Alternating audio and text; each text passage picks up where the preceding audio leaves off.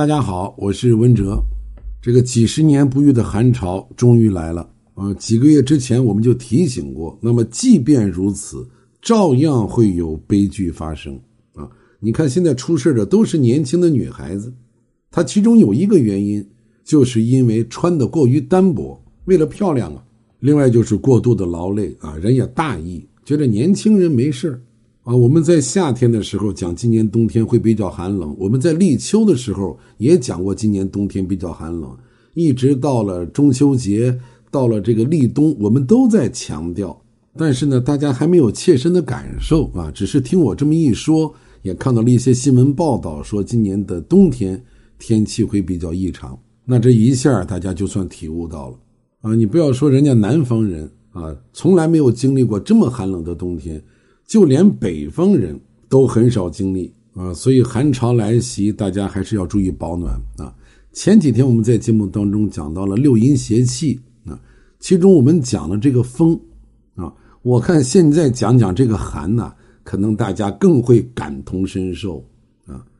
这个风寒湿邪是最厉害的，对我们的身体影响是最大的啊。我们都知道，中医把这个风寒暑湿燥火。称为六气啊，也叫六淫邪气，它们与人呢共同存在于自然界当中啊，他们是自然界不可或缺的。本来它与我们人是相安无事的，对吧？啊，你处你的，我处我的。但是如果这六种气太过，你比方说现在这个寒气啊，寒气逼人呢，那就成了侵扰人体的病邪啊。我再强调一下啊。家里有老人的、有孩子的，你身体比较弱的，一定要注意出门保暖。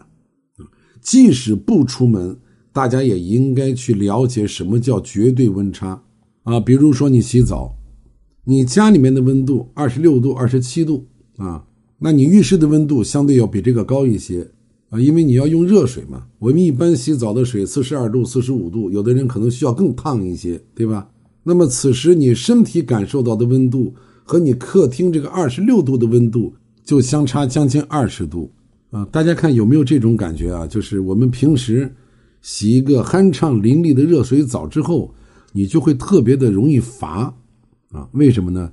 因为你洗热水澡本身也是在消耗自己的能量，也就是在消耗你的阳气，所以洗完澡之后要马上休息啊，躺到那儿睡上一小觉，你就会觉得特别的舒服，对吧？那么，如果你洗完澡之后没有注意这个绝对温差啊，你从浴室出来之后只围了一个浴巾啊，就跑到客厅的沙发上开始玩手机啊，但凡体质弱一点、阳气虚衰的人，就很容易受寒啊。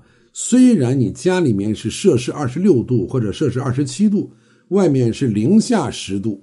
但是二十六度对于你身体刚刚承受的那个热度相比较，它就属于寒气，照样会引发你身体的问题。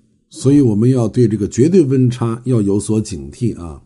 另外，这个一到了冬季，这个上呼吸道感染的也比较多啊，咳嗽的人也比较多，而且现在这一咳嗽啊，一发烧又特别敏感，所以一定要在日常的饮食当中啊，提高自己的营养水平，增强自己的免疫力。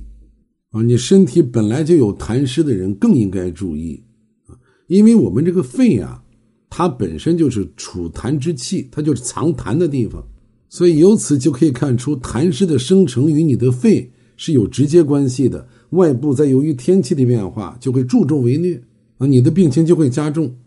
所以体内有痰湿，肺的宣降功能就会失常，痰湿就聚集在肺当中，时间越长越不好。所以这个时候就会出现胸闷呐、痰多这些症状，尤其是中老年人。嗯，那么从中医理论上来讲，肺有什么作用呢？肺有通调水道的作用。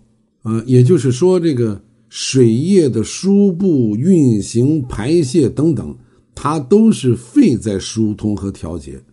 而这个过程的实现，还是肺主呼吸、宣降这些功能的体现。只有肺的功能正常。才能有效的去除体内的痰湿，尤其是眼下的季节和眼下的环境，我们更应该注意对自己肺的保护啊！我们五脏六腑的生理功能，它都离不开气血，所以不管保护哪一个脏器，维护哪一个脏器，给我们自己调补气血是基础。包括大家现在用的高滋，啊，气血足，百病除嘛。啊，这个昨天我们在节目当中也说了啊，我在这个高资小屋也跟大家讲过了。这个由于疫情的关系，大家一定要注意一下当地的物流信息啊啊！这一次平台方的福利政策，你可以到高资小屋来进一步的进行咨询和办理。呃，这个明天呀，我想继续从宣肺化痰的角度来讲一讲，我们应该如何的去除痰湿。好，我们明天再聊吧。